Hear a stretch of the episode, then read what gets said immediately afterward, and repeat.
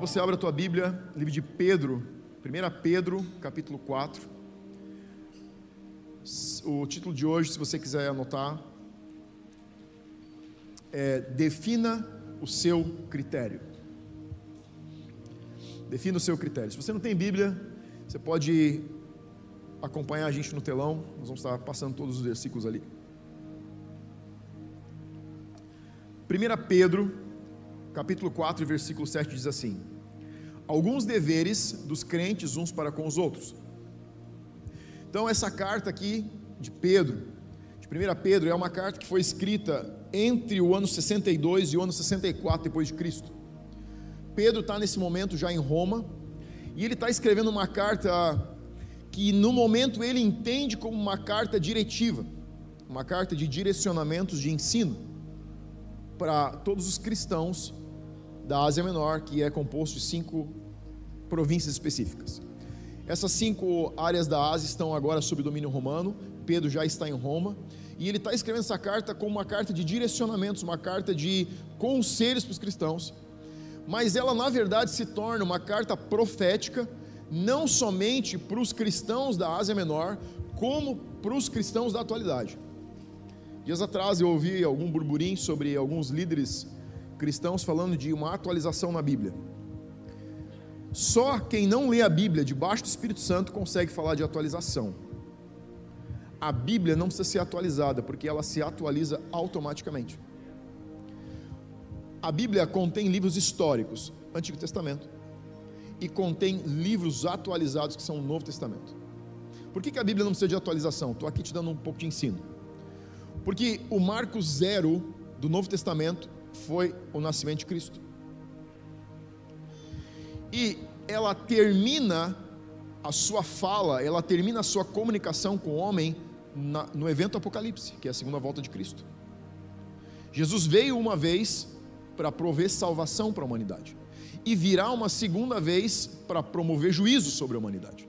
Apenas após a segunda volta, a Bíblia está pronta para ser escrita e atualizada. O marco zero da vinda de Jesus foi o início de quando a história começa a correr dos nossos dias e ela termina com um evento que ainda não aconteceu. Por que a Bíblia precisa ser atualizada hoje? Porque esse marco de encerramento do espírito profético ainda não aconteceu. Então, Pedro escreve para esses cristãos da, da Ásia, e ele escreve o seguinte: Ora, o fim de todas as coisas está próximo. Sejam, portanto, criteriosos e sóbrios para que vocês possam orar. Olha que interessante. Para quando essa carta foi escrita? Para o tempo de Pedro, mas ela é mais atual hoje que era naquela época. Por que ela é mais atual hoje do que ela era naquela época, há dois mil anos atrás? Porque uma parte dessa carta está dizendo o seguinte: já que o fim está próximo, Ora, o fim de todas as coisas está se aproximando. Hoje, mais do que nunca, o fim está próximo. Eu cresci, eu sou filho de pastor, eu cresci debaixo da mensagem da segunda volta de Cristo. E talvez alguns de vocês, se não todos, já ouviram falar muito sobre isso, e você deve estar se perguntando assim: Pastor, eu já ouvi esse negócio um milhão de vezes e Jesus não voltou isso não nega o fato de que ele vai voltar. A verdade é que isso só reafirma que mais hoje do que ontem a segunda volta de Cristo está próxima. Está comigo? Todos os pastores, todos os líderes que eu tenho conversado, pessoas com quem eu tenho contato, eu faço uma pergunta para sondar e eu digo: como que você se sente sobre a volta de Cristo? E todos eles dizem a mesma coisa que a gente pode sentir. Ontem nós falávamos que um dia Jesus iria voltar novamente. Hoje nós sentimos que a segunda volta está mais próxima que ela já esteve, porque o mundo está sendo preparado para esse momento que vai marcar a história, finalmente. Deixa eu dizer algo para você: o que ainda não aconteceu é só uma declaração do que realmente vai acontecer. Nunca esteve tão próximo do que está hoje. Então, nós temos quatro observações que o apóstolo Pedro estabeleceu nesse pequeno versículo. Uma delas foi proximidade com o fim, a segunda foi critério, Depois ele fala de sobriedade e ele fala de relacionamento com Deus através da oração. Então eu quero começar com a proximidade do fim. Hoje nós podemos sentir que o mundo mudou. Você concorda comigo? Se você pensar em 2019, final de 2019, você estava projetando todo um ano, você estava projetando sua vida, seu trabalho, seus negócios, sua família, estava projetando escola. Você deve ter feito o que a gente fez lá em casa, que foi comprar uma carrada de roupa de uniforme livre que não foi usado. E eu já estou assim, naquele ponto assim, de vontade de ir na escola e pedir, ó, oh, você me indeniza o meu uniforme e dá um novo, porque ninguém usou nada e eu gastei dinheiro de graça. Quem fez isso? Você fez isso também. Você projetou todo um ano e você descobriu que 2020 foi um ano totalmente atípico. Foi um ano totalmente diferente de tudo que a gente tinha com expectativa. O mundo foi abalado e está sendo abalado por uma realidade que a gente nunca esperou. Nem uma guerra que o mundo já viu teve o poder de mexer de forma tão maciça com toda a humanidade quanto essa pandemia está mexendo. Guerras afetavam isoladamente as nações coronavírus está afetando as nações em sua totalidade. Nós tivemos a perda de um membro essa semana, uma mulher de 37 anos, que faleceu por causa do Covid. É uma realidade. É uma realidade que está alcançando famílias, amigos, comunidades que nós conhecemos. Você deve conhecer alguém que perdeu alguém. Isso é um fato. Ou seja, o mundo está sendo atacado e está sendo abalado por uma realidade que ele nem sabia que existia a velocidade com que o mundo está sendo preparado para a segunda volta de Cristo nunca foi tão alta quanto ela é hoje. O mundo está num processo de aceleração. A questão é como eu e você estamos nos preparando para esse evento que vai acontecer e que vai ocorrer. Quando, pastor? Amanhã, depois da manhã, daqui um ano, daqui dois anos, não sei o dia, não sei a hora. A Bíblia diz: ninguém sabe o dia ou a hora. Ela não disse que você não sentiria o tempo se aproximar. E se você é um cristão, se você tem o Espírito Santo em você, você sente aqui dentro que alguma coisa mudou. Está comigo? Então vamos lá. Primeiro ponto é: o fim de todas as coisas está próximo. E aí Pedro diz: sejam, portanto, criteriosos. Olha só, quando a gente fala de vida com Deus, quando a gente fala de relacionamento com Deus, quando a gente fala do reino de Deus, normalmente nós falamos que o reino de Deus tem que ser uma prioridade. Concorda comigo? Ó, oh, você precisa ter o reino de Deus, relacionamento com Deus, você precisa ter uma vida de oração, você precisa ter uma vida com... entregue para Deus, isso tem que ser uma prioridade na sua vida. É isso que a gente fala. Mas Pedro não fala de prioridade. Ele fala de critério. Por que que Pedro, o apóstolo que andou com Jesus, não fala que o reino de Deus precisa ser uma prioridade e ele fala que precisa ser um critério? Qual a diferença que existe entre prioridade e critério? Prioridade é a condição do que ocorre em primeiro lugar, o primeiro em relação aos demais. Olha só, você tem 10 tarefas para cumprir no dia e você estabelece uma ordem de prioridade. Pedro não falou de prioridade, Pedro falou de critério. Por quê? Porque a prioridade não tem poder de definir o critério, mas o critério define a prioridade. Vou te explicar bem fácil. A gente tá, eu falei com o pessoal no primeiro culto, disse, a gente estava se preparando para vir para o primeiro culto. O Lucas, meu filho, tem 11 anos. Ele disse: Pai, você vai pregar o que hoje? Eu disse: Filho, eu vou falar sobre critério. Pai, o que é critério? Me explica. Eu disse: Filho, você acorda de manhã, você sabe que tem que fazer o seu devocional e você quer jogar videogame. Você tem uma hora para fazer as duas coisas. Qual das duas você faz primeiro? Ele disse: Eu vou fazer meu devocional primeiro. Isso é critério. Filho, o critério define a ordem das suas prioridades no dia. Aí eu brinquei com ele, disse assim: Acabei de explicar em um minuto para você o que eu vou explicar em 50 minutos na igreja. E ele disse: Por que você não explica em um minuto para eles também? Eu disse: Porque eles não estão prontos para receber a verdade, como você está pronto para receber a verdade. Você está pronto para receber a verdade? Amém. Critério é como você estabelece a ordem de prioridades do seu dia. Quando eu entendo que relacionamento com Deus, a minha vida com Deus é o critério que rege a minha vida, fica muito fácil estabelecer as minhas prioridades. Mas quando eu não tenho um critério pré-definido, muito bem definido, qualquer coisa no meu dia se torna uma prioridade. Pedro sabia que a igreja que estava em Roma, que estava nas cinco, nesses nessas cinco sessões da Ásia Menor, estava com um problema de critério.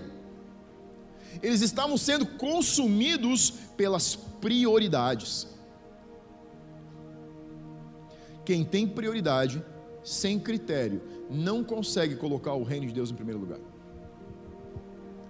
Quem tem um critério bem definido, muito bem definido, não tem dificuldades em ordenar as suas prioridades.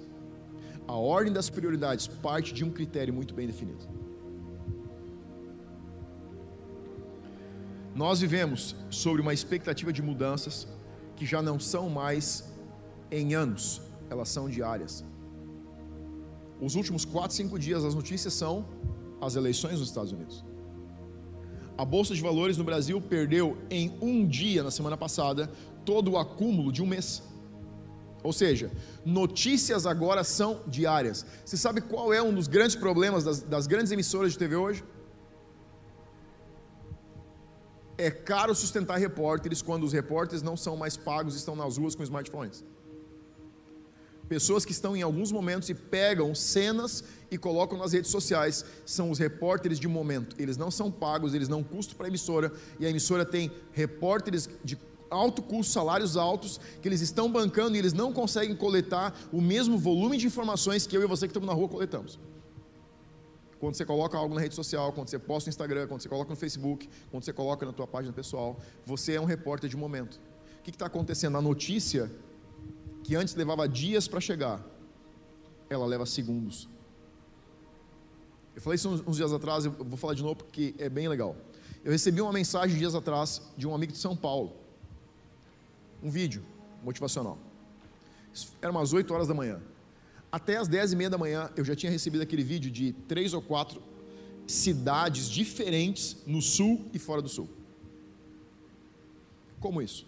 A comunicação não acontece mais aqui, ela é totalmente globalizada. A velocidade com que as informações estão correndo é absurda. O quanto ela aumentou nos últimos anos e só vai aumentar mais. O que eu estou querendo dizer para você é: se você não tem um critério definido, a velocidade com que o mundo está se movendo vai reordenar as suas prioridades sem que você perceba. A necessidade de mais ganho financeiro, a necessidade de se relacionar mais, a necessidade de estar com mais pessoas, as suas férias, a troca de carro, os seus projetos de vida, uma viagem para o exterior, tudo isso começa a entrar e ordenar as suas prioridades, se você não tiver um critério bem definido. Quanto mais opções nós temos, mais as nossas prioridades são reorganizadas e nós começamos a nos tornar coadjuvantes em uma vida onde deveríamos ser os atores principais. O mundo hoje conta com coadjuvantes. Enquanto que você deveria definir a sua vida, você está à disposição de situações, momentos, crises, doenças, seja lá o que está atacando o mundo. Por quê? Porque falta o critério. Porque só o critério pode definir a ordem prioritária na sua vida. Porque a verdade é que não cabe tudo na vida.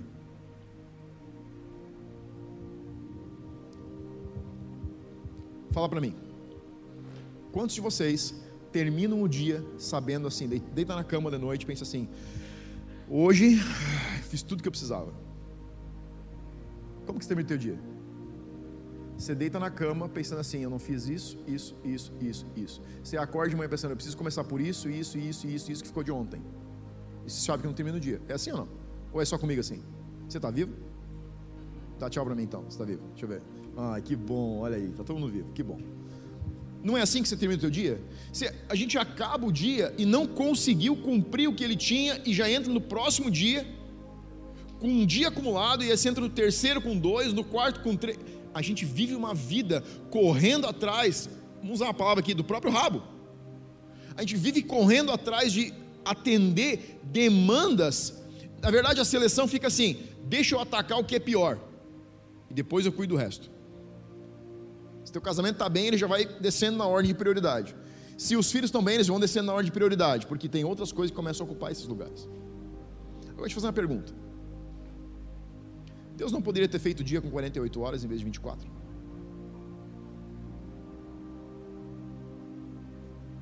Você nunca falou assim, meu dia precisava de 48 horas. Por que, que Deus não fez o dia com 48 horas? Por que, que Ele não fez o homem para dormir que nem cavalo? Eu gosto de cavalo, tinha cavalo, andava cavalo. O cavalo dorme de pé, ele trava as patas e dorme de pé, não cai. Por que, que ele não fez o homem com energia e força e vitalidade suficiente para ficar dois dias inteiros e chegar no segundo dia e dizer, agora eu vou dormir umas três ou quatro horas só para dar uma descansadinha e vou de novo? Por que, que ele não fez o sol ficar 24 horas e a lua 24 horas depois inverter? Você está entendendo o que eu estou querendo dizer? Por que, que Deus estabeleceu 24 horas? Sabe para quê? Porque não é para caber tudo na tua vida. Porque não é para você se, ser ordenado por prioridades. É para você ser ordenado por critério porque o critério vai fazer e vai levar e vai conduzir você em uma vida onde as prioridades são escolhidas a partir dos critérios. Pedro sabia que os cristãos dessa temporada estão vivendo uma vida no piloto automático, respondendo à demanda. É trabalho, é família, é negócio, é saúde, é filho, é parente, é mudança.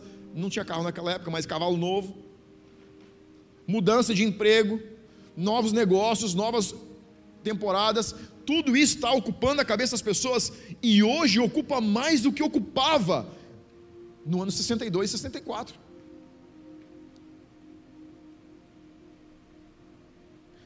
Pedro escreveu uma carta profética para os cristãos da época, mas escreveu uma carta profética para você.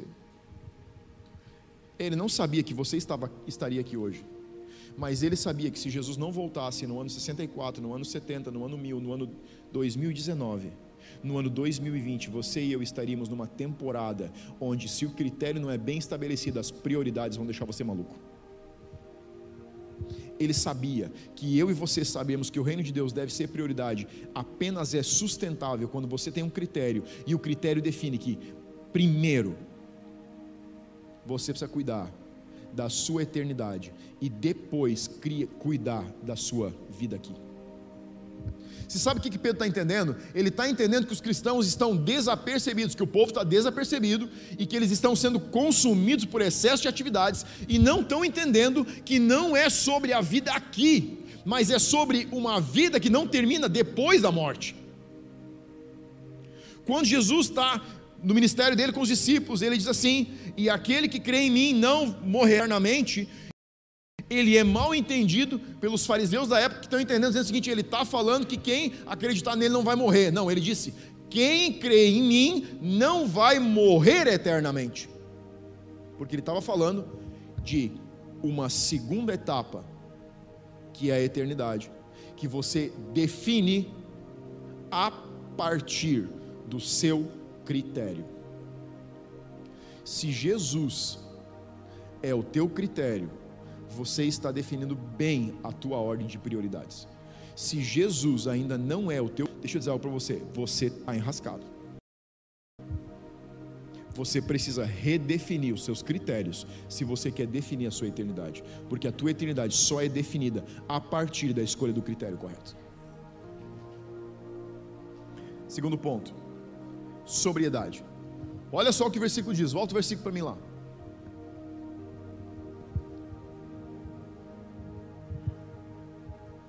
Versículo. Ora, o fim de todas as coisas está próximo, sejam, portanto, criteriosos e sóbrios. O que é que Pedro está falando de sobriedade? Você sabe o que é ser sóbrio? É alguém que não está bêbado, embriagado. Por que Pedro está falando de sobriedade para cristãos? Sabe por quê? Porque a maioria dos cristãos dessa temporada e dessa temporada está embriagada. Não bêbada por álcool. Estão embriagados com a temporada que estão vivendo. Sobriedade é uma característica daqueles que são moderados, tem controle das suas decisões. Alguém que está embriagado é alguém que não controla, que não escolhe, que não tem um critério para escolher as prioridades da vida. Sabe o que está embriagado aqui? Pedro está dizendo, ele está fazendo um comparativo. Você já viu uma pessoa embriagada? Você sabe que ela fala besteira, ela tem ações idiotas, ela não consegue ficar, de, se estiver bem embriagada, não consegue ficar de pé sozinha. Ela paga o maior mico e nem lembra do que aconteceu. Já viu isso? O que, que é isso? Pedro está dizendo o seguinte: muitos cristãos das igrejas para quem eu estou escrevendo essa carta estão embriagados. E embriagados tem duas abordagens. A primeira delas é entorpecido. Entorpecido é alguém que está em um estado de dor. Cristãos, pessoas que estão é, reagindo à vida a partir das suas decepções, a partir da sua dor se você toma decisões, se você lida com a sua vida, se você tem um relacionamento com pessoas, se você tem o seu relacionamento com Deus baseado nas dores do seu passado, você está embriagado, entorpecido, anestesiado pela dor. Sabe por que as pessoas se afastam de Deus? Por causa de decepção. Mas sabe por que elas se afastam de Deus por causa de decepção? Por falta de perdão, por raiz de amargura, por mágoa, por guardar coisas no seu coração a dor tem o poder de entorpecer o indivíduo. Entorpecido significa alguém que está sendo sedado para não sentir a dor que está interna. Olha o que diz Provérbios capítulo 31, versículos 6 e 7. Isso aqui foi uma mãe escrevendo para um filho rei. dai bebida forte aos que perecem e vinho aos amargurados de espírito, para que bebam e se esqueçam da pobreza e de suas fadigas não se lembrem mais. Sabe o que ela está dizendo para o filho dela? Meu filho, se você quer ser um rei íntegro, se você quer ser um líder íntegro, não entregue a sua vida a entorpecer a sua alma. Se você ficar entorpecido, ela está dizendo, se você vir para esse lugar de guardar mágoa, de guardar dor, de ter falta de perdão, você vai ficar embriagado pela situação e não vai entender o que Deus está construindo a partir daquilo que está acontecendo. Além do entorpecido, existe o embriagado. O embriagado é aquele que escolhe voluntariamente responder aos seus impulsos de desejo. Sabe por que, que um homem fica embriagado? Porque ele está respondendo a impulso, ele não exerce liderança sobre si mesmo, sobre seu coração, sobre a sua alma, ele não sabe a hora de parar, ele não sabe o limite, ele não sabe o fim, porque ele não é líder de si mesmo, não tem autoconhecimento, não tem autoliderança. Pessoas que respondem a impulsos sexuais são embriagados por desejos. Isso não é sobre beber ou não beber, é sobre tudo aquilo que te domina. A pornografia, uma mulher na rua, a mentira, o adultério, a prostituição, o roubo, o engano, eu não sei o que está entorpecendo você, mas tudo aquilo que te domina, que você não tem domínio, te embriaga. Porque tira você de um lugar onde você pode se autodominar e autocontrolar. Toda embriaguez é resposta de um desejo não controlado.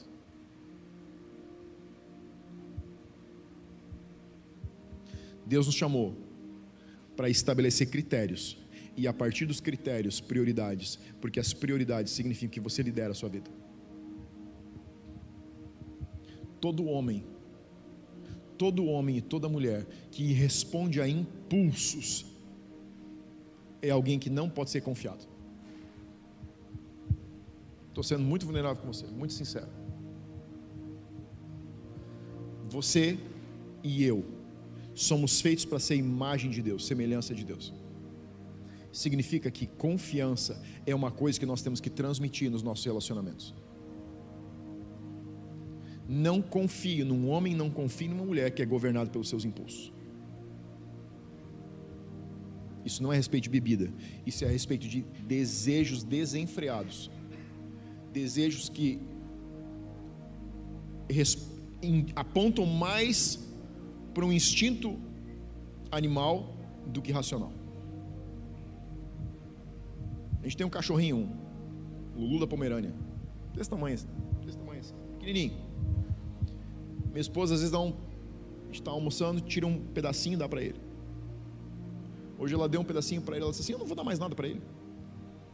A gente dá só ração para ele. Daí quando eu dou uma coisinha para ele, ele engole mais rápido que engole a ração, ele nem, nem mastiga. Quando ela falou isso, eu pensei: Ah, olha só, isso é desejo. Por quê? Porque a mente dele não diz assim: Nossa, deixa eu mastigar isso. Olha que, tem, olha que, que delícia. Olha que tempero gostoso. Nossa, está um pouco salgado. Por que, que ele não faz isso? Porque ele só responde a impulsos de eu preciso me alimentar, preciso manter comida na minha barriga. Não é a respeito do paladar, não é a respeito de sentir gosto, é a respeito de jogar para dentro. Isso é o que? Impulso, resposta de impulso. Eu estou fazendo você entender por que, que você não se autocontrola, porque você é dominado pelos seus desejos. Você não precisa atacar o que você faz, você precisa atacar o porquê que você não se autolidera. O porquê que você não tem controle sobre a sua vida. Sabe por que você não tem prioridade? Porque você não tem critério. Sabe por que você não tem critério? Porque você está respondendo a impulso. Você precisa parar de responder a impulso para começar a liderar a si mesmo. Se você não fizer isso, você não vai conseguir nunca. Número 3, ele diz: para que vocês possam orar. O critério define a prioridade que nos coloca no relacionamento certo. Quando seguimos critérios, conseguimos estabelecer prioridades, e quando as prioridades estão estabelecidas, decidimos viver para Deus, e isso não é algo difícil. Você sabe quando que a vida cristã é difícil? Quando você está tentando encaixar ela com tudo aquilo que você já tem para encaixar e não está encaixando na sua vida. Jesus disse: aquele que não deixar, não é digno de mim. Aquele que não deixar pai, que não deixar mãe, que não deixar irmão, que não deixar fazenda, que não deixar a sua vida. Aquele que quiser ganhar a sua vida, perde a sua vida. E quem decidir perder a sua vida, ganha a sua vida. O que, que ele estava falando? Ele diz: Porque quem não toma a sua cruz e me segue, não é digno de mim. Porque é muito simples. A vida cristã não vai encaixar como mais uma tarefa na sua vida. Ou ela vai regular, porque ela é o critério de tudo aquilo que você faz, ou ela não encaixa em lugar nenhum. Você não consegue encaixar a vida cristã. Algumas pessoas pensam que a vida cristã é vir para um culto. Parabéns, você está num culto, muito bom. Mas isso não é a vida cristã. Alguns pensam que é uma ceia. Não é. Parabéns por tomar ceia, mas isso não é a vida cristã. Alguns pensam que é fazer uma oração antes de dormir. Parabéns por fazer oração, mas isso não é a vida cristã. Alguns pensam que a vida cristã são algumas regras de não adulterar, não roubar, não mentir, não matar. Parabéns por fazer elas, mas isso não é a vida cristã.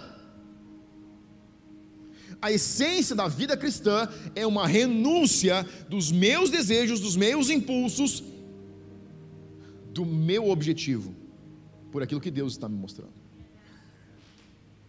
Por isso que não encaixa, porque ela não é mais uma caixinha que você coloca na tua ordem de prioridades. Ah, eu vou ler um versículo da Bíblia de manhã, eu vou deixar minha Bíblia durante a noite aberta, o Salmo 91, para que nada de mal me aconteça. Desculpa, essa mandinga não funciona com Deus. Não sei quem te disse esse negócio, mas isso não existe. A Bíblia não tem poder algum, ao menos que você use ela para ler a sua vida. Ah, aqui, tá, aqui eu estou ah, desalinhado com esse negócio, eu preciso acertar isso. Isso é a vida cristã. Por isso que ela é um critério. Porque ela precisa ordenar cada decisão, cada pensamento, cada atitude, cada momento da sua vida. E se você não vier para a realidade e sair da embriaguez, da decepção, da dor, ou do prazer e do desejo, você não vai conseguir viver a vida cristã como ela é. Ela não só custa um preço, ela vai te custar tudo. Desculpa, mas aqui a gente é muito sincero demais até às vezes. Mas a gente te ama o suficiente para você não sair daqui enganado com uma mentira.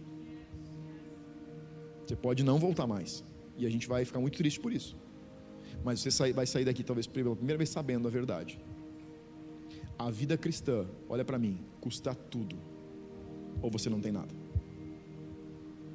Porque tudo deve acontecer a partir dela. Ela vai ter que regular teus relacionamentos, ela vai ter que regular teus negócios, ela vai ter que regular o que você pensa, ela vai ter que regular o que você fala, ela vai ter que regular teu projeto de vida, ela vai ter que regular como você se relaciona com a sua esposa, com seus filhos, com seus pais, com seus amigos, com a sua igreja. É sobre isso. E quem não consegue deixar o passado, ou não consegue deixar os desejos, continua embriagado ou continua entorpecido pela dor. Sabe por que, que as pessoas se afastam de Deus? Muito mais por estarem entorpecidas do que por estarem embriagadas pelos desejos. Porque a verdade é que quando você baseia o seu relacionamento com Deus em uma pessoa, aquela decepção daquela pessoa vai levar você embora.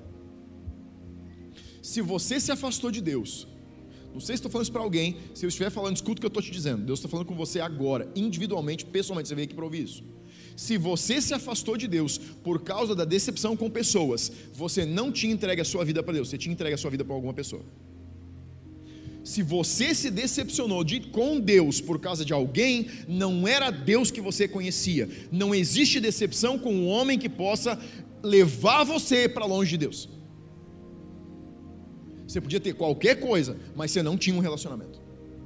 Deus chama você para um relacionamento pessoal, individual, único. Deus quer falar com você.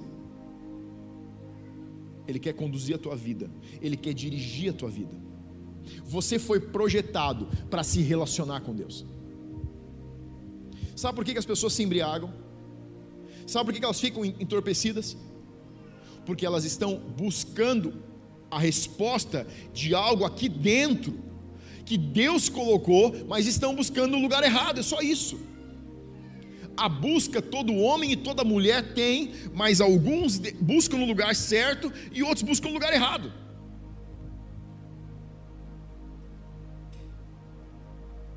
Se você, você quer fazer o teste, é bem fácil. Quando você se relaciona com Deus, você vive num lugar de paz, independente do que está acontecendo na tua vida. A paz, a Bíblia diz, seja a resposta do teu coração. Se você vive paz, você consegue passar pelas, pelos piores momentos da vida e você ainda sabe que Deus está com você. Você vai passar pela dor, você vai passar por dificuldade, mas a paz não vai, não vai deixar você se abalar. Hoje, o nosso um dos ministros de louvor estava aqui no primeiro culto, trazendo palavra de ânimo para a equipe. E ele tinha, enterrou a esposa dele ontem.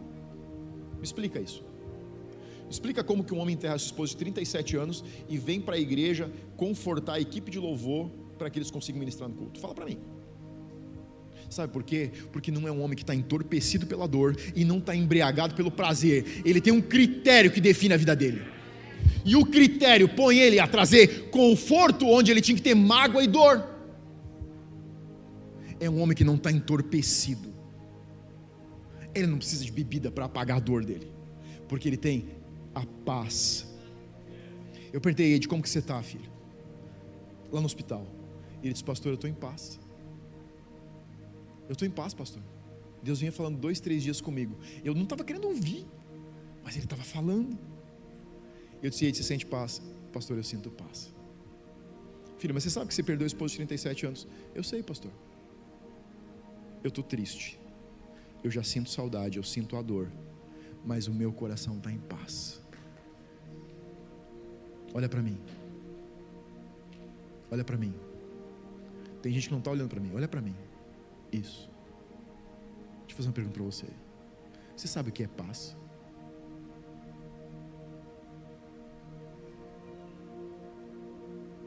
Quando você deita na cama à noite, você sente paz? Diz para mim. Ou você deita na cama com medo?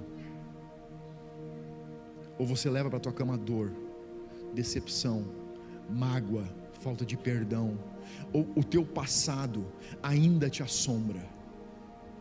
Ou o teu futuro te assombra? Ou a decepção com pessoas te assombra? Quando você tiver uma experiência com Deus, você vai estar em paz. Porque a experiência e a presença de Deus em você coloca e sustenta você, independente da temporada de vida que você está passando. Se você não conhece isso, você não conhece Deus. Você pode conhecer a religião, olha para mim, você pode conhecer a religião, você pode ter lido a Bíblia inteira, se você não tem paz, você não sabe quem é Deus.